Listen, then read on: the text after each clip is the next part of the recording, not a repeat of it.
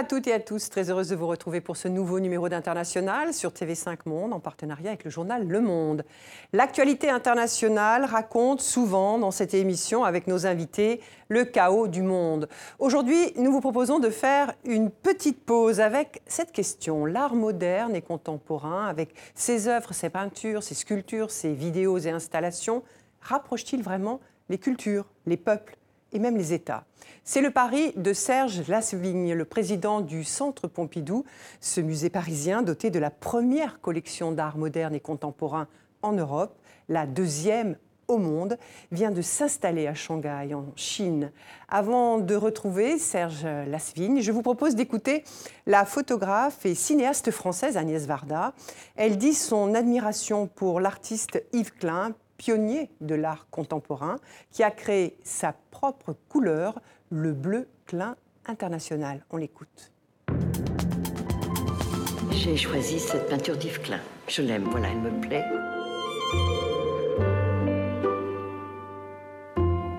J'ai toujours l'impression d'avoir un rapport proche. Et pourtant, je n'ai pas connu Yves Klein, mais je l'admire, je l'ai toujours admiré, car il a fait quelque chose de très extraordinaire. C'est novateur, c'est culotté il a posé la question de l'acte de peindre. Ça s'est passé dans une galerie en 1960. Il avait convoqué ses modèles, il les appelait des pinceaux vivants. Alors on leur peignait le corps jusqu'aux cuisses de ce bleu qu'il avait inventé. Et alors elle se plaque contre la peinture. Et cette idée du corps, avec cette forme entre les cuisses et le buste des poils pubiens, ça met la peinture dans un rapport charnel avec les spectateurs, et c'est en même temps quelque chose qui renoue avec des mœurs très très anciennes, bien avant la civilisation, dans les cavernes. Il y avait des traces, il y avait des empreintes, il y a eu des empreintes de mains. Bonjour Serge Lavigne. Bonjour. Merci beaucoup d'avoir accepté notre invitation, celle de TV5 Monde et du journal Le Monde avec euh, Guillaume Fressard. Bonjour. Alors nous avons choisi euh, cet extrait, extrait parce que vous avez dit euh, dans une interview que les œuvres de Yves Klein et l'impact de son bleu vous faisaient tout oublier. Alors vous allez nous dire pourquoi, mais déjà je voudrais, si vous voulez bien, une réaction à ce que l'on vient d'entendre. Ah, ça m'a d'autant plus ému que cette œuvre, nous l'avons exposée récemment dans une exposition qui s'appelait La Préhistoire et vous montrer comment euh, l'art moderne et contemporain s'était saisi de la préhistoire, une époque qui n'existait pas vraiment, jusqu'à la fin du 19e siècle, pour construire quelque chose qui était très moderne à partir de cette notion de préhistoire. Mais moi, le, le clin que j'aime, c'est avant tout effectivement les grandes surfaces de bleu. Ce qui vous fait tout oublier, hein, c'est ce que vous avez dit. Alors pourquoi? Bon, c'est toujours un petit peu difficile de, rationaliser, d'expliquer pourquoi on aime une œuvre. On a toujours l'impression d'appauvrir un peu l'œuvre si on commence à l'objectiver. Mais ce que je dirais, c'est que, bon, premièrement, la démarche de Klein, ça consiste à dégager la beauté du monde. C'est-à-dire, il ne se présente pas comme quelqu'un qui va construire une œuvre, il se présente comme un explorateur qui va chercher la beauté dans le monde. Et pour aller chercher la beauté dans le monde, il va passer par la couleur. Parce qu'on le sait, la couleur, c'est la sensibilité par excellence alors il y a la couleur, il y a les monochromes, donc j'adore. Et alors pourquoi le bleu? Si j'ai bien compris, sa préoccupation, c'était l'idée que le bleu n'a pas de périmètre. Le bleu est infini. C'est le, ciel. C'est la mer. Voilà. Et donc, son idée, c'était que l'artiste du futur, il l'avait déclaré d'ailleurs, l'artiste du futur, ça serait l'artiste qui arriverait à produire une œuvre immense dont on ne verrait jamais les contours. Et puis, il y a une dernière chose quand même, je le dis parce que pour moi c'est très important. J'aime beaucoup Yves Klein parce qu'il me fait rire, parce que c'est quelqu'un qui a énormément d'humour. C'est plus étonnant ça. Et il a une démarche qui est une démarche qui, euh, où on ne se prend pas au sérieux. Parce que parfois quand même, euh, on peut avoir quelques difficultés avec l'art contemporain lorsqu'il devient conceptuel au sens un peu lourd. Cette œuvre Anthropométrie de l'époque bleue, elle date de 1960. Et euh, à l'époque, donc, c'est le corps de la femme qui est utilisé comme un pinceau, hein, c'est ce que vient de dire euh, Agnès Varda. Et ça a été perçu en 1960, c'était avant mai 68, la libération sexuelle, ça a été perçu comme une provocation. Est-ce que euh, aujourd'hui, vous qui aimez faire voyager les œuvres, est-ce que cette peinture a un droit d'entrée partout dans le monde? Où est-ce qu'elle pourrait euh, heurter? Où est-ce qu'elle heurte? Déjà, dans ce que vous avez déjà pensé.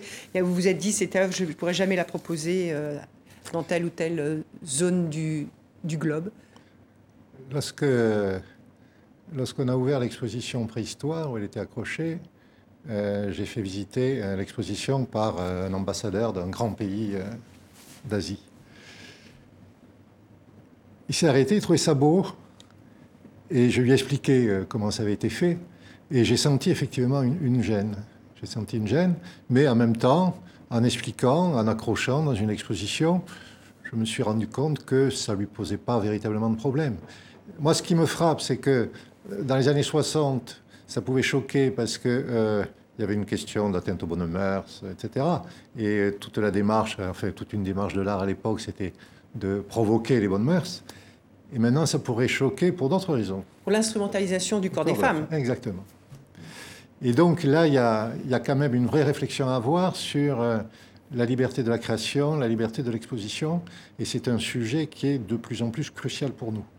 Euh, vous voyez, euh, dans les collections permanentes, il y a, une œuvre d'un peintre autrichien, dont j'ai oublié le nom d'ailleurs, mais qui est un peintre important dans l'art moderne autrichien.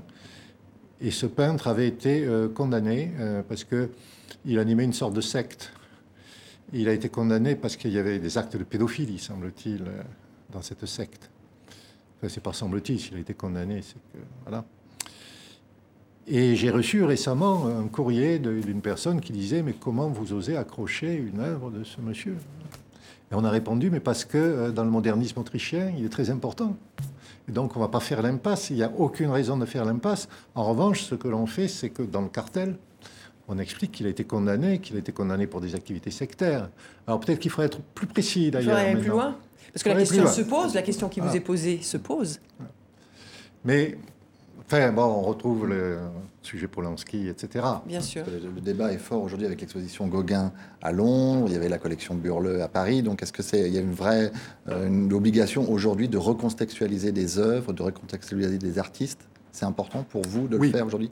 Absolument. De cette manière, oui. C'est-à-dire, moi, je me refuse absolument à abonder dans une sorte d'ordre moral où euh, il y aurait une autocensure à partir du moment où les gens se sont mal comportés, où les auteurs, les artistes se sont mal comportés. En revanche, l'idée qu'il faut davantage contextualiser, davantage discuter, davantage dialoguer, c'est quelque chose qui me paraît parfaitement conforme à l'évolution de à ce que doit être l'évolution du musée et l'évolution du Centre Pompidou par excellence, puisque le Centre Pompidou, il s'est toujours voulu parfaitement ouvert sur la vie, la société, les questions sociales. Avant de poursuivre cet entretien euh, avec mon confrère, hein, Guillaume Fressard du journal Le Monde, je vous propose de revenir en images, euh, Serge Sasseville, sur l'histoire de la création du Centre Pompidou. C'est un focus signé Florent Krebseg et Benoît Tricot.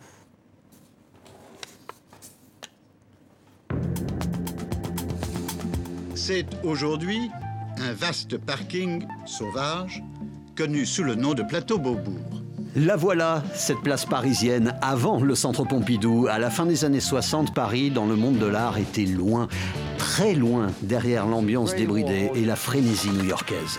Les plans de la contre-attaque en 69 ont été sans doute élaborés dans ses appartements. Le président Pompidou et sa femme, tous deux amateurs d'art et de design, ont imaginé ce lieu où l'art contemporain aurait droit de citer. Une bibliothèque ouverte à tous, une salle de cinéma, de concert, un centre de recherche acoustique, théâtre, danse, architecture un bâtiment novateur. Les Pompidou s'en étaient convaincus, les Parisiens en seraient fiers. Moi je crois que c'est l'erreur monumentale du siècle. C'est une boîte, une prison. On fera des expériences de, comme sur des lapins ou comme dans les hôpitaux psychiatriques. Bon, mais il faut toujours un peu de temps pour accepter et s'approprier le concept architectural de diagramme spatial évolutif et ce principe de rejeter vers l'extérieur les structures portantes, les tuyaux de la clim et l'escalator, ça peut perturber. Mais 42 ans après son ouverture, le centre Pompidou ne fait plus débat. Il a accueilli plus de 100 millions de visiteurs et le plus beau, il s'exporte. Comme le Guggenheim à Bilbao ou le Louvre à Abu Dhabi. Voici Beaubourg à Bruxelles, puis dans la ville natale le Picasso, Malaga et à Shanghai donc dans un pays, la Chine, où un peintre est susceptible d'apprendre dans le même temps les règles de la perspective et celles de la censure. Lors de son ouverture à Paris, le Centre Pompidou avait suscité le débat parce qu'il s'était présenté sans concession. À Shanghai, l'ambiance fut douce, le soft power à la française a semble-t-il fonctionné, mais cette fois-ci au prix de quelques concessions dans le choix des œuvres.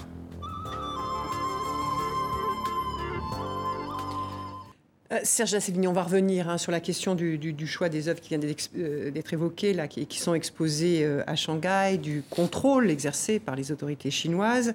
Mais la première question, c'est pourquoi cette aventure en Chine? Pourquoi ce choix de ce pays? Alors c'est une longue histoire, hein. je crois que ça a débuté en 2003 avec Jacques Chirac.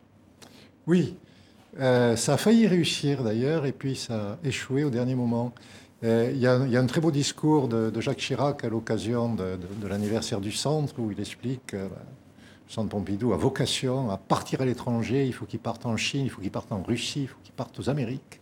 Bon, donc il y a une sorte de feuille de route donnée par Jacques Chirac, c'est amusant. Euh, alors pourquoi la Chine? Il y, a, beaucoup de raisons. Hein. il y a beaucoup de raisons. Il y a une première raison qui est euh, une réflexion que nous avons sur l'évolution de l'art contemporain et notamment cette idée très simple et en même temps très forte qu'il euh, n'y a plus de centre. Actuellement, au Louvre d'Abu Dhabi, dont nous sommes euh, membres, au Louvre d'Abu Dhabi, nous faisons une exposition qui s'appelle Rendez-vous à Paris et qui montre comment, dans les années 20-30, 1920-1930, tous les artistes étrangers qui avaient du poids, qui avaient de l'inspiration, venaient à Paris pour travailler. Et on fait une exposition qui s'appelle Rendez-vous à Paris, uniquement avec des artistes qui étaient des artistes étrangers à Paris. Aujourd'hui, ce genre de choses ne, fonctionne plus. De la même façon, euh, la manière dont, après la Deuxième Guerre mondiale, l'art s'est concentré à New York, aux États-Unis, ça ne marche plus non plus. Aujourd'hui, on est dans un monde avec des centres multiples. Et donc, notre démarche, ben, ça consiste à aller vers ces centres multiples, ça consiste à sortir de Paris pour aller sur la scène, sur les nouvelles scènes artistiques émergentes. Et ça, ça notamment une grande importance parce que ça nous permet d'avoir une véritable relation étroite, euh, je dirais humaine, avec les artistes. Quand on est à Shanghai, on rencontre des artistes chinois pour de vrai. Ça ne se fait pas par l'intermédiaire de galeries, ça ne se fait pas par l'intermédiaire de courriers. On les voit, on discute avec eux.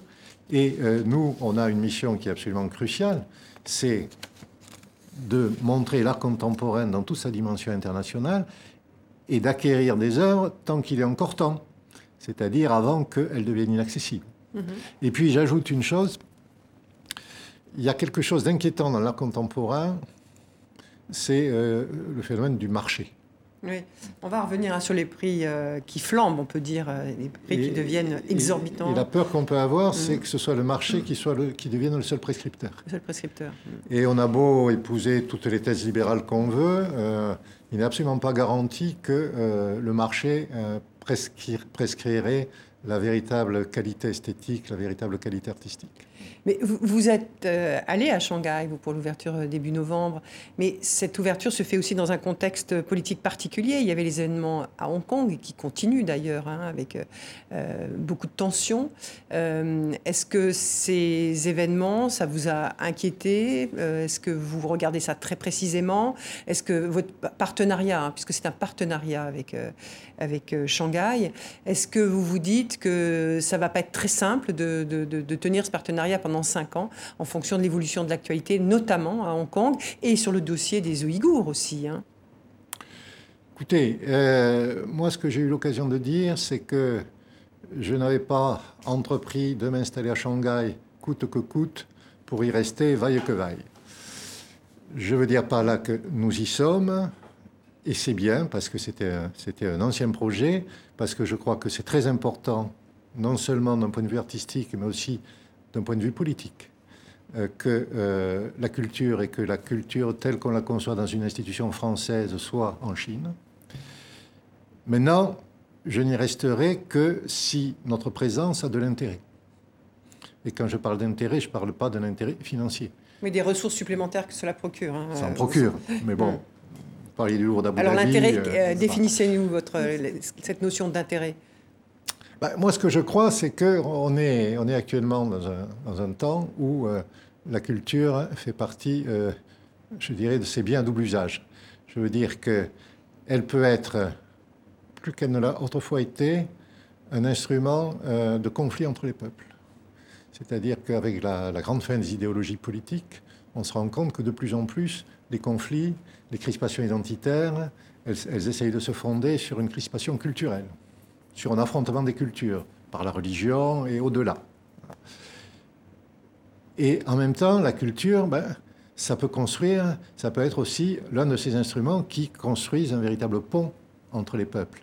Moi, ce que je crois, c'est ce que j'essaye de faire à Shanghai, il ne faut pas partir de l'idée qu'on va arriver avec une culture universelle et dire aux Chinois, voici ce qu'est la culture. Profitez-en, vous n'avez pas la chance d'avoir toutes ces œuvres. Moi, j'arrive en disant, vous allez voir quelque chose qui est quelque chose d'exotique, qui est quelque chose d'étranger pour vous. Parce que nous n'avons pas la même culture. Et ça, c'est très bien. Et ce que nous allons essayer de faire ensemble, c'est de montrer en quoi nos différences sont intéressantes. Et à partir de ces différences intéressantes, nous allons montrer en quoi il y a des ponts en quoi il y a ce que l'on appelait autrefois des valeurs universelles et que j'appellerais plus modestement des ponts. Et en faisant cela, je suis persuadé, mais c'est peut-être l'utopie qui est à l'origine du Centre Pompidou. Hein, oui, mais vous, vous croyez beaucoup en l'utopie. Je suis persuadé qu'on change les choses. Je suis persuadé que notre présence n'est pas indifférente, même s'il y a un contrôle des œuvres. Et là, justement, la discussion a été longue et compliquée sur le choix des œuvres des deux expositions, l'exposition de peinture et l'exposition de vidéo et vous avez dû faire des concessions. Est-ce que ça a été compliqué, de, les discussions avec les autorités euh, chinoises, justement, pour cette ouverture? À Shanghai Vous avez même dû renoncer à exposer certaines vidéos. Oui, là, ouais. Eh, on est un peu fou, je veux dire que. Euh, on se dit, tiens, notre première exposition temporaire, ça va être une exposition de vidéos. Bon.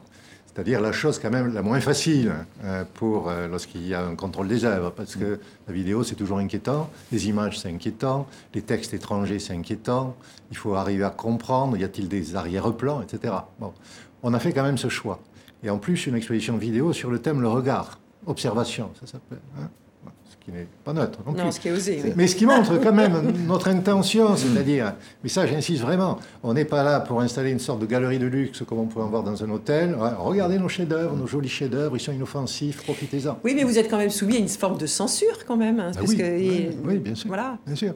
Il, faut, il faut l'aval des autorités de Shanghai pour exposer tel ou tel. Oui, oui, bah oui non, sinon on n'y va pas.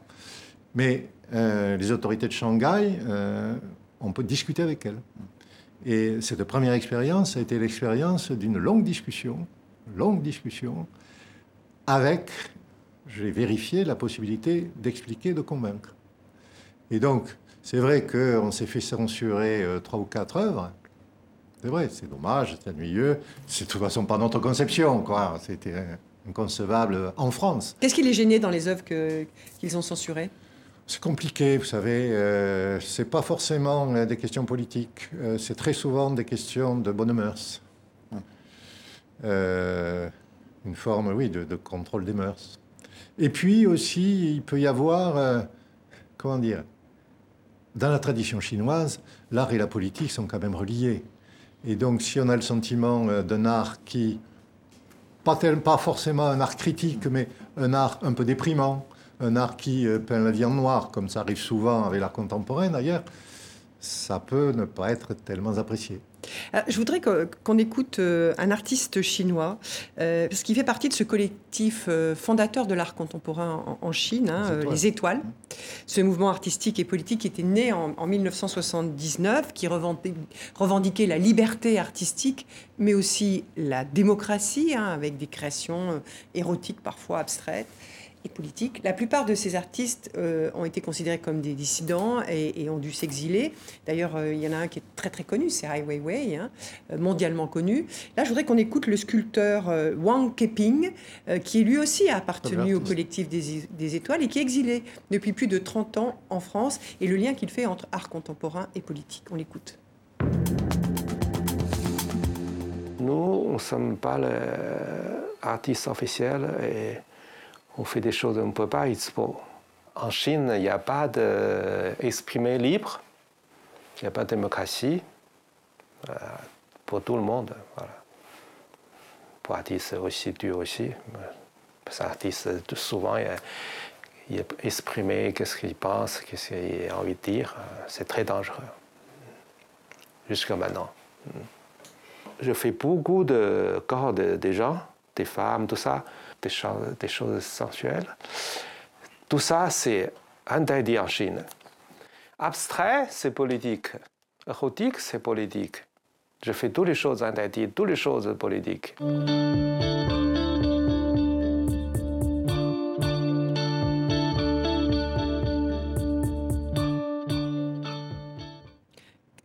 je voudrais vous faire réagir à ce que vient de dire ce sculpteur. Est-ce que ça a été un débat au sein des instances du, Centre Pompidou d'associer votre marque à un pays où le problème de la liberté artistique, mais aussi de la démocratie, est posé il n'y a pas eu un véritable débat au sens où il y aurait eu des dissensions internes. On en a discuté, bien sûr. Il y a ces conditions que j'ai essayé d'expliquer tout à l'heure, c'est-à-dire l'idée de base, c'est est-ce qu'il vaut mieux y être ou ne pas y être? Autrement dit, est-ce qu'à Niétan... Vous avez tranché. On produit, est-ce qu'à euh, on produit du mal? Est-ce qu'on fait mal à Niétan Voilà.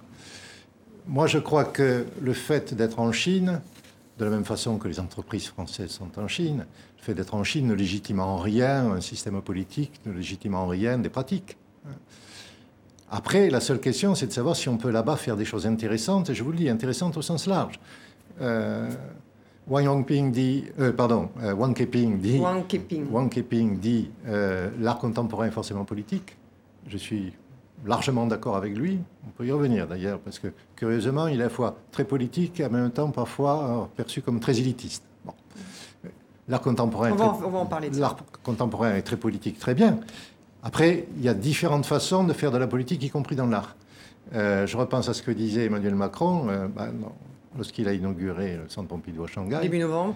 Voilà, il expliquait eh oui, on sait ce que c'est, le contrôle des œuvres, et en même temps, il y a des contournements et des silences qui peuvent être très importants. Voilà. Moi, j'adhère, j'adhère bien à cela, c'est-à-dire, on peut avoir une portée politique au sens noble, au sens large du terme, sans immédiatement s'engager dans une voie activiste. Et entre l'activisme et le rôle politique de l'art, enfin, là, c'est pas de l'activisme, c'est de juste pouvoir quand même ce que fait euh, les, œuvres de, ce sculpteur. Euh, enfin, ce sculpteur est interdit. J'entends bien que l'art euh, contemporain est politique, mais c'est des sculptures qui ne sont pas manifestes politiques.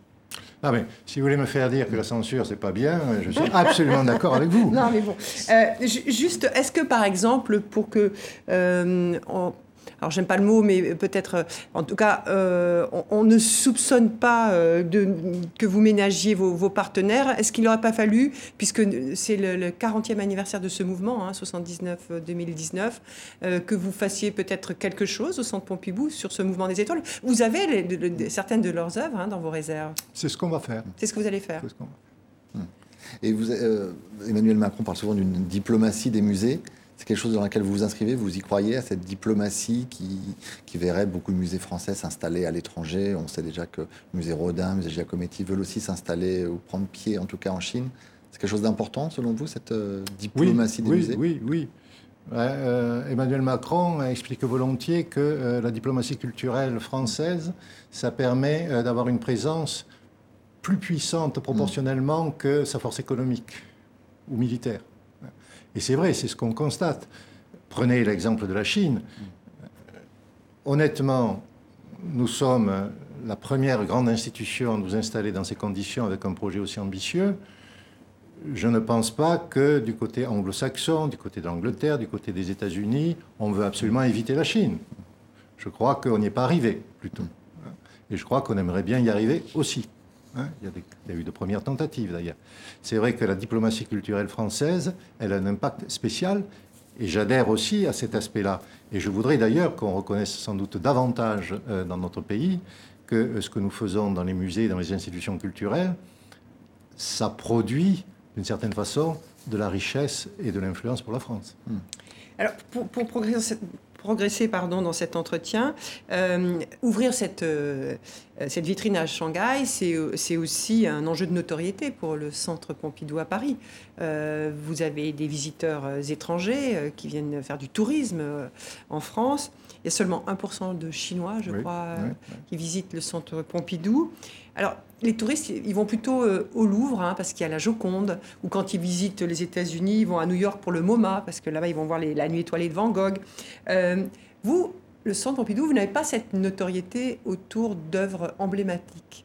Euh, pourquoi vous le regrettez? Vous allez, je crois que vous avez des projets d'ailleurs pour y remédier.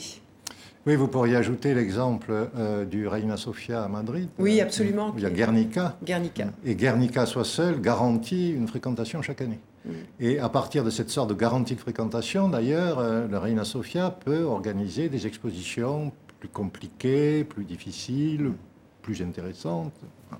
Alors nous, on n'a pas... C'est un peu compliqué de savoir ce qu'on appelle icône, parce qu'on a des chefs-d'œuvre. Mais c'est pour ça. On a vous des grands chefs-d'œuvre. Vous n'avez pas, vous n'avez pas, la vous n'êtes pas un référent par rapport à des œuvres majeures, mais pourtant vous les avez ces œuvres majeures.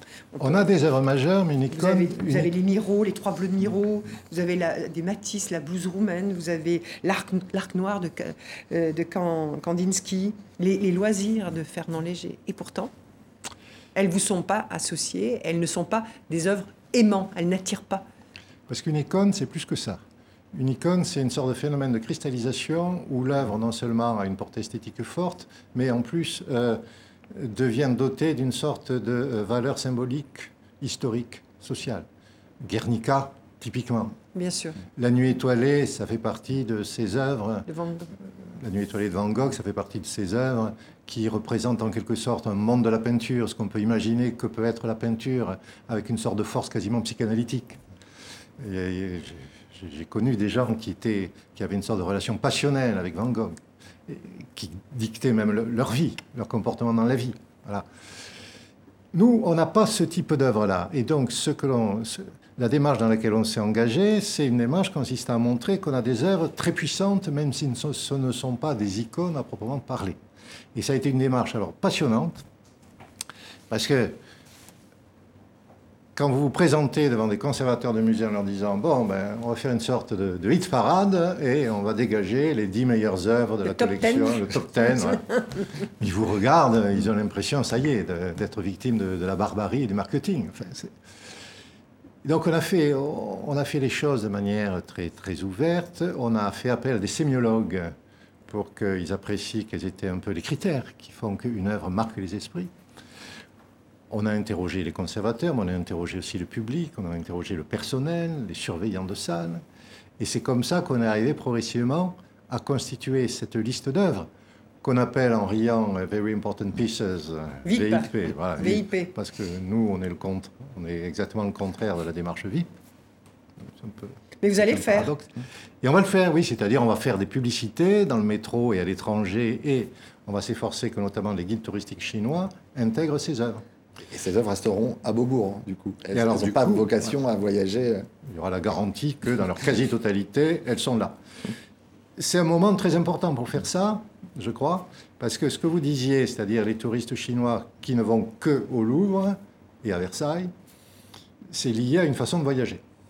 C'est-à-dire les voyages organisés chinois, vous savez, les autobus qui s'arrêtent devant la galerie Lafayette, puis devant le Louvre, Notre-Dame, et on s'en va à Londres.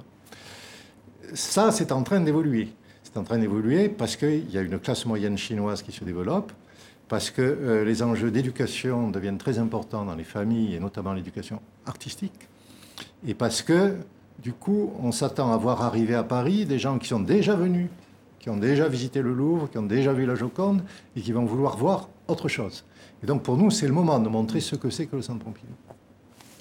Euh, vous, êtes, toujours très, très, très dépendant du succès des grandes expositions Pompidou.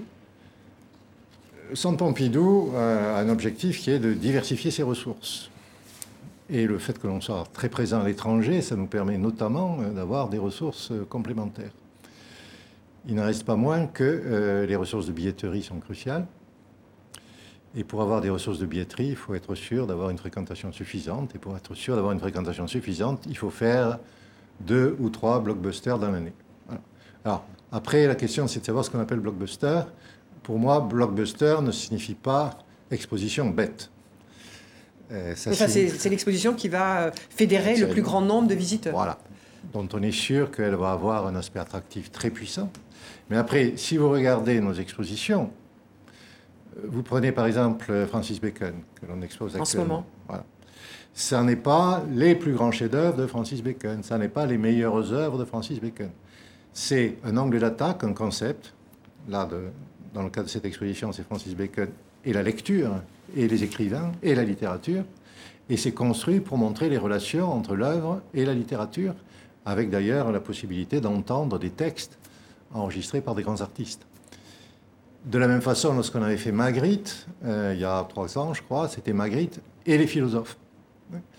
Et donc, c'est en ça, je trouve que euh, à la fois on se distingue euh, d'une certaine concurrence, et c'est en cela aussi, je crois que euh, ça répond à notre mission de service public. C'est-à-dire que ce qu'il faut, c'est arriver à rendre compatible la nécessité d'avoir une forte fréquentation, et puis euh, l'obligation de faire des choses intéressantes, de faire des choses qui changent. Qui portent la du vision des sens, œuvres, hein, parce que vous du êtes sens. euh, très très... euh, Et, et les partenariats à l'étranger sont aussi un moyen de faire rentrer de l'argent, d'avoir des ressources nouvelles.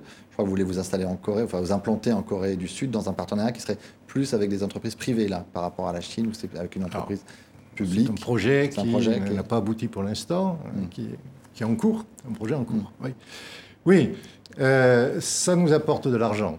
Mais euh, ce, que, ce sur quoi je veux beaucoup insister quand même, parce que sinon on commet un contresens, ce ne sont pas des annexes. C'est pas une sorte de réseau. euh, C'est pas une franchise, en c'est fait. pas- C'est pas Starbucks, c'est pas McDonald's, c'est pas des systèmes où ah ben vous êtes sûr, tiens, vous allez trouver le même pain, les mêmes frites, la même viande, etc. Notre principe, c'est dans chaque lieu à l'étranger où l'on se présente, on doit avoir un partenaire local et un projet spécifique. Et justement, il y avait, je, je me rappelle euh, récemment, un journaliste anglo-saxon qui me disait, mais en allant à l'étranger comme ça, vous n'avez pas peur de diluer votre marque? Et non, moi je considère que c'est absolument le contraire. C'est-à-dire que C'est une nouvelle vitrine. hein. ces présences, oui, et puis ça permet d'affirmer que notre marque, ça consiste à travailler en partenariat, à faire des projets neufs. Neuf. Et, et- Et ce qui est crucial pour moi lorsqu'on va à l'étranger, c'est qu'on se réinvente. L'expérience de Bruxelles, on pourra en parler si vous voulez, l'expérience de Bruxelles pour moi a été très très forte. oui, parce que vous avez Bruxelles, vous avez, on, a, on a évoqué Malaga, mais... euh, Absolument. Voilà. Vous avez plusieurs... euh, Bruxelles, d'ailleurs, ça, ça- ça- ça a commencé un peu dans la polémique. Oui. Il y a un opérateur français qui venait s'installer à Bruxelles. Quand le centre Pompidou ouvre, c'est polémique, si vous voulez. On l'a vu en 77 euh, avec le film tout à l'heure. On l'a vu à Bruxelles. euh, À Shanghai, il n'y a, pas de polémique, mais il y a eu quelques interrogations, Des interrogations sur, légitimes. euh, Voilà, c'est ça. ce partenariat dans cet état-là. Mais à Bruxelles, ça a été le même phénomène qu'en 77 à Paris. Euh, je ne veux pas tomber dans je ne sais quelle euh, superstition, mais très forte polémique avant d'ouvrir, sur fond, mais le néocolonialisme français, etc. Et à l'ouverture, très grand succès. Et alors, du point de vue des médias, une couverture critique, mais parfaite, parfaite. Tout le monde disant, mais c'est magnifique, c'est superbe. Euh, vous l'avez évoqué tout à l'heure, il y a ces idées euh, reçues ou ces préjugés, en tout cas, sur, sur l'art contemporain ou l'art moderne. Euh, il est élitiste, c'est pour les riches, entend-on, c'est de la provoque, ça sert pas. À à quoi ça sert On pourrait. euh, vous entendez aussi parfois des visiteurs dire mais ça je pourrais le faire moi-même. Euh, Est-ce que c'est très français ces stéréotypes? Oh non, pas nécessairement, non. Peut-être l'expression est française, c'est-à-dire il y a, ça se greffe volontiers sur une sorte de franc-parler un peu à la gauloise, mais moi je ne vais pas me laisser impressionner par tout ça, etc.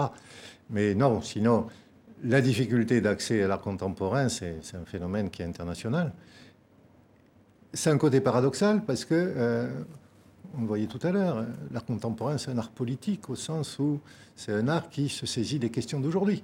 C'est un art qui même est capable d'anticiper sur ce qui va poser problème, sur ce qui va interroger, sur ce qui va susciter de l'angoisse ou de l'espérance. Il y a une question de médiation qui est très importante. Et euh, l'enjeu pour nous, je crois véritablement, c'est de savoir comment on va réussir à révolutionner, enfin à modifier profondément l'accès aux œuvres, l'accès aux expositions. Euh, là, je viens, de, je, je viens de signer un accord avec euh, la région Île-de-France, le département de l'Essonne et la ville de Massy. Oui, parce que vous avez installé vos réserves. On va installer nos réserves à Massy. Mais ça ne sera pas simplement des réserves au sens en blocos pour mettre des œuvres, ça sera aussi un lieu d'animation culturelle, Et un lieu ouvert au public. ouvert au public. Et c'est à partir de ce lieu que je voudrais construire de nouvelles, de nouvelles relations entre le public, qui sera là un public qui n'est pas habitué à la visite des musées, et l'art contemporain. Des relations qui passent par davantage d'interactivité, euh, davantage de présence avant même la conception de l'exposition, une relation avec le public qui fasse que le public se sente partie prenante à la réalisation de l'exposition. Et puis, je, vous dirais, euh, il existe, euh, non pas à l'étranger, mais en France, un centre Pompidou-Metz. Et au centre Pompidou-Metz, il y a 30% d'employés et d'ouvriers Oui, de- parmi les visiteurs. hein. parmi les visiteurs. Vous n'avez pas cette statistique pour, euh, pour euh, Paris, vous savez à peu près Oh, euh, la proportion est très très très faible. faible. Elle est moins de 5%. Et c'est de l'entre-soi parisien. si vous voulez. Je crois que vous avez même utilisé cette, cette- cette, cette formule. Je voudrais qu'on regarde quelques instants un extrait de votre bande-annonce sur l'exposition qui est en ce moment à- au centre Pompidou, qui s'appelle Cosmopolis numéro 2. Vous venez de parler de, de, vous revendiquez dans votre programmation des expositions qui sont en prise avec les enjeux euh, contemporains. Euh, on regarde cette bande-annonce.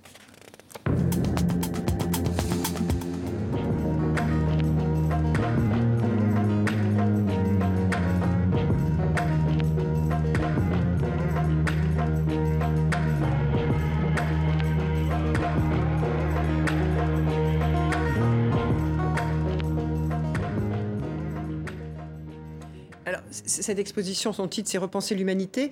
Euh, ce sont les conséquences de l'industrialisation euh, et de la colonisation qui sont traitées par 40 euh, artistes.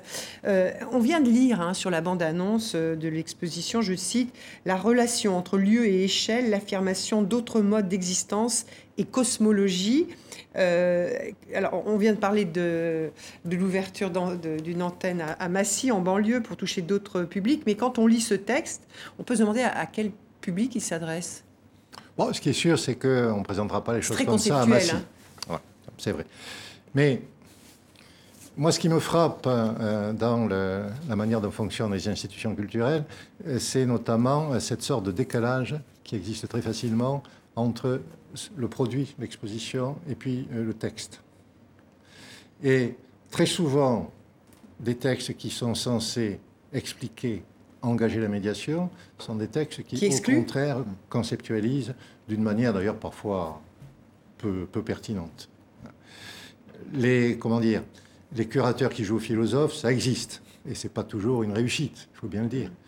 Là, ce qui me, ce, ce- ce qui me frappe, c'est que l'exposition Cosmopolis, c'est précisément une exposition très ouverte euh, qui entretient un dialogue très interactif avec le public, avec euh, tout un ensemble de spectacles, de prestations, de propositions, d'installations, la présence des artistes eux-mêmes, artistes qui viennent de pays émergents et qui sont là pour essayer de communiquer un message, pour essayer de transmettre des idées. Mais comment vous pouvez les attirer avec, un- avec une bande-annonce, avec euh, des textes qui sont aussi abstraits? Ben, honnêtement, le public qui vient au Centre Pompidou, c'est un public qui généralement ne se laisse pas impressionner par ce type de texte. Mhm. Je veux Mais pas vous dire- adressez toujours eux-mêmes alors Il y a un public de l'art contemporain, il y a un public pour ce type d'exposition, il y a un public pour des grandes monographies modernes. C'est pas toujours le même public. Euh, cela dit, ces textes-là, moi, je veux véritablement qu'ils évoluent. Vous voulez les faire évoluer Et justement, est-ce que votre collection, elle n'est pas un peu prisonnière Elle est dans un bâtiment emblématique, un bâtiment reconnu partout dans le monde entier, mais finalement à l'étroit. Est-ce que c'est pas aussi quelque chose qui freine l'extension, votre expansion aujourd'hui, d'être- confiné quelque part dans deux étages du centre Beaubourg? C'est pas une problématique pour vous aujourd'hui? Oui, oui et non. Euh, si, vous, comparez la surface d'exposition de la Tate et la nôtre, même la Tate s'étant agrandie, vous vous rendrez compte qu'il n'y a pas d'énorme différence.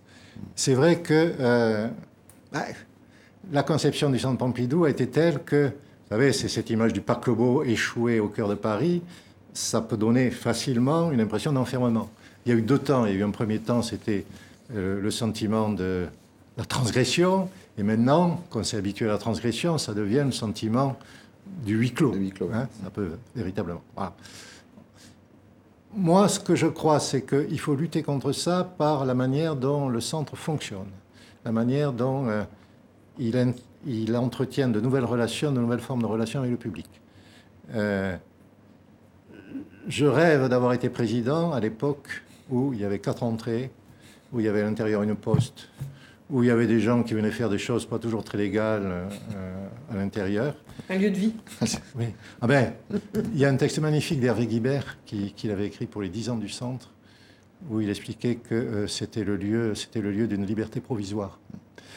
Et je ne sais pas si euh, vous, vous avez vu un superbe spectacle de théâtre qui s'appelle Les Idoles de Christophe Honoré, qui raconte la manière dont le sida a frappé l'élite intellectuelle des années 80.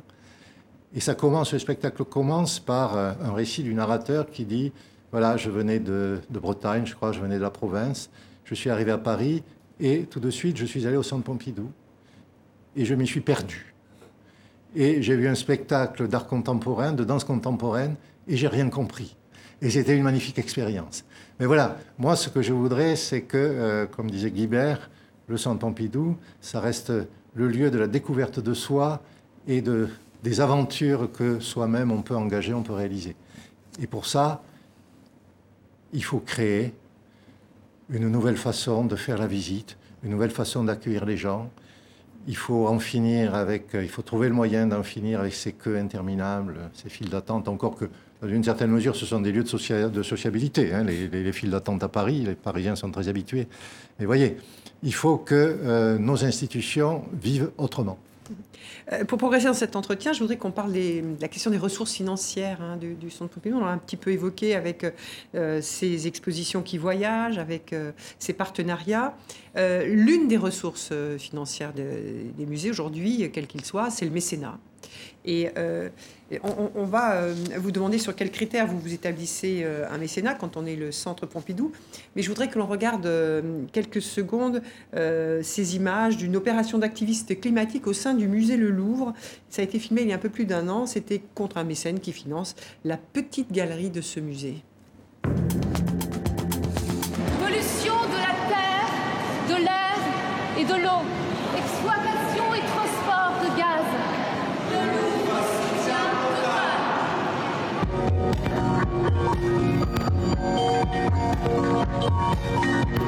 Whereas Total keep uh, exploring for gas and oil uh, around the world, not respecting the, uh, the climate agreements that have been made, we feel that the, the museum should break its links with Total uh, because that's not the mission of the museum. Alors, on voit avec ce, ce, ce petit extrait que les, la question du, du mécénat n'est pas simple pour, euh, pour, pour des musées. vous le confirmez Je le confirme absolument. Et alors justement, vous, euh, sur quels critères vous établissez un, mécénat euh, Sur quels critères le, centre Pompidou parce que vous avez créé un fonds de dotation qu'on appelle Accélération, dans lequel on retrouve AXA, Cdiscount, Orange, etc. Alors, comment vous vous interrogez pour établir ces, ces, ce fonds de dotation et de choisir ces mécènes? Déjà, la première chose que je dirais, c'est que le problème du mécénat en France, c'est qu'il n'y en a pas suffisamment. Par rapport aux États-Unis Par rapport aux États-Unis, par rapport aux pays anglo-saxons, il n'y a pas la même culture euh, du mécénat. Donc ça, c'est un appel au fond, d'accord ah, Oui, non, non, mais c'est une réalité, euh, c'est une, réalité cruciale qu'il ne faut pas cacher. Alors après, l'argent des entreprises. Comment on fait justement euh, en créant accélération Ce qu'on a voulu faire, c'est construire une nouvelle forme de mécénat, un mécénat qui soit beaucoup plus participatif, interactif avec les entreprises. Du coup, il est clair qu'à partir du moment où on cherche une véritable interaction, un véritable projet commun avec des entreprises, on va faire très attention au choix des entreprises. Par exemple, Total, euh, qui euh, subventionne donc c'est la petite galerie du Louvre, vous, vous avez, vous avez décidé que, compte tenu de toutes les manifestations autour des enjeux climatiques, etc., c'est un partenariat, enfin un mécénat. Non, j'ai rien décidé, j'ai rien décidé à l'égard de Total. Total, ça commence à devenir un véritable euh, problème conceptuel, je dirais, parce que, comment dire, Total est une entreprise qui mène une activité qui est utile, enfin, jusqu'à preuve du contraire. Alors, on peut critiquer euh, une certaine absence de réactivité des gouvernements en matière de transformation euh, de l'énergie, en matière d'utilisation de l'énergie. On peut critiquer certains aspects de l'exploitation de Total, par exemple. Je crois qu'il y a eu des affaires en Birmanie, par exemple, qui n'étaient pas très sympathiques. Voilà. Mais de là à dire, Nolim est enguerré, euh, il ne faut surtout pas toucher à Total parce que Total c'est mal. Moi, j'ai un peu de mal à dire ça. Et je le dis avec d'autant plus de tranquillité que j'ai aucune relation de mécénat euh, avec Total. Et cette question des, activistes qui vont dénoncer un blanchiment par l'art, hein, ce qu'ils appellent comme ça, elle va devenir de plus en plus, elle risque de devenir de plus en plus forte euh, aujourd'hui, euh, à mesure que justement les, musées, les institutions culturelles ont besoin de mécènes et donc d'argent qui vient d'entreprises privées. Oui, mais en même temps, euh, moi ce que je constate, c'est que dans les entreprises, la fonction éthique euh, se développe euh, de manière spectaculaire. Je constate aussi qu'à l'intérieur même des entreprises, on a des personnels, notamment les jeunes recrutés, ce qu'on appelle les millennials, euh, qui sont très attachés aux valeurs et à la question du sens de ce que fait l'entreprise. Et donc, je crois que de plus en plus, quand même, il faudra distinguer entre, d'une part, des comportements qui sont des comportements non éthiques, et là, pas question de mécénat. Des entreprises Je, je pense à certaines entreprises pharmaceutiques, entreprises. par exemple, aux Oui. États-Unis, hein, où là, c'est très clair. Quoi. Non, sûrement pas. Et puis, à côté de ça, des entreprises qui ont une diversité d'activités qui fait que certains peuvent contester telle ou telle partie de l'activité, mais est-ce que ça interdit le mécénat? Vous voyez, Non, mais sans l'interdire, vous, puisque vous, vous dites beaucoup, euh, l'art moderne et contemporain, c'est euh, c'est le secteur qui s'occupe le plus des questions les plus proches des gens, des questions les plus urgentes, les plus sensibles. Donc, évidemment, ça questionne sur le choix que vous allez faire euh, des, des entreprises pour ces euh, questions de, de- de- de mécénat. Oui, je ne crois pas qu'il serait. Comment dire Il faut éviter les paradoxes. Il faut éviter euh, de faire euh, financer par une grande société pétrolière une exposition sur euh, le climat, sur les dangers du réchauffement. Je crois que sinon on perd le sens. Et perdre le sens, c'est- ce qui peut nous arriver de pire. À nous, institutions culturelles, c'est de donner le sentiment qu'il n'y a pas de sens en réalité, ou qu'il y a une sorte de concurrence de sens. Il faut garder une colonne vertébrale. Il faut garder une colonne vertébrale. Ça, c'est très important. Et donc, dans les relations avec les mécènes, il faut avoir cette colonne vertébrale. Vous voyez, nous, l'un de nos plus grands mécènes, c'est Enedis. Vous voyez, Enedis, c'est-à-dire la distribution d'électricité. Et je suis ravi, moi, de ce mécénat, parce que ça nous a permis notamment de développer une action territoriale, ce dont on n'a pas parlé jusqu'ici, et qui est très, très Ce important. que vous appelez la décentralisation, c'est ça, la Ouais. territoriale Ouais. C'est justement euh, cette décentralisation. Vous nouez de plus en plus de partenariats avec des collectivités, avec des régions. C'est aussi dans votre mission. euh, et ça, c'est- vous avez- on vous demande beaucoup de choses. Ah oui, oui, oui, oui, oui. Mais je dois dire que la marque Centre Pompidou a l'air attractive à la fois à l'international et euh, en France. Ce qu'on essaye, moi, ce que j'ai essayé de faire, c'est de sortir du système à l'ancienne où euh, la politique de décentralisation, ça consistait pour l'essentiel à consentir des dépôts. Des dépôts d'œuvres qui se faisaient au cas par cas. Est-ce que vous auriez un Chagall, s'il vous plaît? Est-ce que vous auriez un Matisse? Parce que dans notre collection, il manque un Chagall ou il manque un Matisse. Ce que j'essaye de faire, moi, c'est d'avoir une démarche plus stratégique, comme on dit maintenant, c'est-à-dire de proposer à des collectivités, à des musées, de s'associer pour développer leurs points forts, ce qu'ils estiment être leurs points forts. Je suis très très content du partenariat qu'on a fait avec, la ville de Toulon. La ville de Toulon veut se doter d'une sorte de place émergente dans le domaine du design. Et euh, du coup, on a passé un accord sur euh, quatre ans pour euh, fournir une exposition chaque année de design à la ville de Toulon. Et cette exposition de design s'inscrit parmi beaucoup d'autres choses que fait la ville ou la métropole plutôt euh, sur le sujet. Voilà. De la même façon, à Clermont-Ferrand, euh, on a créé une maison qui s'appelle Mille Formes, qui est une maison où on peut amener ses petits-enfants à partir de la naissance pour euh, un premier contact avec l'art. Parce que le maire de Clermont-Ferrand, pour lui, l'art contemporain, il a une idée très précise, hein, ça doit réduire les inégalités. Exactement. Euh, Mais pour nous aussi. hein. Pour vous aussi. Non, mais il, il affirme C'est très. une idée que nous partageons. Vous partagez cette, cette idée. Euh, comme euh, le temps passe très vite, il nous reste quelques minutes. Je voudrais. C'est très à la marge de. C'est pas du tout dans, dans- dans ce que fait le, le- le centre Pompidou, mais il y a une semaine, le, le Premier ministre français, Edouard Philippe, était à, à Dakar pour, pour remettre symboliquement au président Macky Sall, le président sénégalais, euh, le sabre d'El Hadj Omar Saïd Doutal, euh, qui lui avait fondé un empire et qui comprenait la Guinée, le Mali, le Sénégal, et qui fait partie euh, des collections du musée de l'armée euh, à Paris. Il fait encore partie. hein. On regarde juste quelques secondes un extrait d'un reportage à ce sujet sur la restitution. C'est un objet d'art symbolique et cher à l'histoire sénégalaise. Ce sabre, exposé au tout jeune musée des civilisations noires de Dakar, est celui d'El Hadj Omar Tall. Un trésor de guerre français, pris de force en 1894 par le colonel Louis Archinard. Jusqu'alors exposé au musée des Invalides à Paris, sa restitution était très attendue par le directeur du musée. Ça fait la troisième fois qu'on nous le prête. Ça fait la troisième fois que la France nous prête ce qui nous appartient. Bien évidemment, on est content que cette fois que ce soit un voyage sans retour. Allez, simple. Le sabre, symbole de la lutte contre la colonisation française, fait partie des objets d'art qui reviennent au Sénégal suite au rapport Sars-Savoie remis au président français Emmanuel Macron il y a un an. Un rapport qui permettra également à d'autres pays africains de récupérer des objets détenus par les musées français. Alors, vous êtes président d'un musée, certes, euh, ne, ne, possède pas ce, type de collection, mais euh, il y, a des voix qui s'élèvent pour dire que, en fait, rendre les œuvres d'art, c'est euh, faire payer au musée le prix de la, colonisation. Qu'est-ce que vous pensez de ça Non, moi, je ne raisonne pas comme ça. Alors, quelle est, alors votre réaction à ce qui se passe, puisqu'il y a eu ce, cette volonté du, président Macron suite au rapport SAR, bah, savoir de, restituer. Alors ça avance tout doucement. Il y a l'affirmation d'une volonté politique, et après il y a la façon dont euh, on met en œuvre une volonté politique. C'est compliqué là. Hein. C'est compliqué, bien sûr.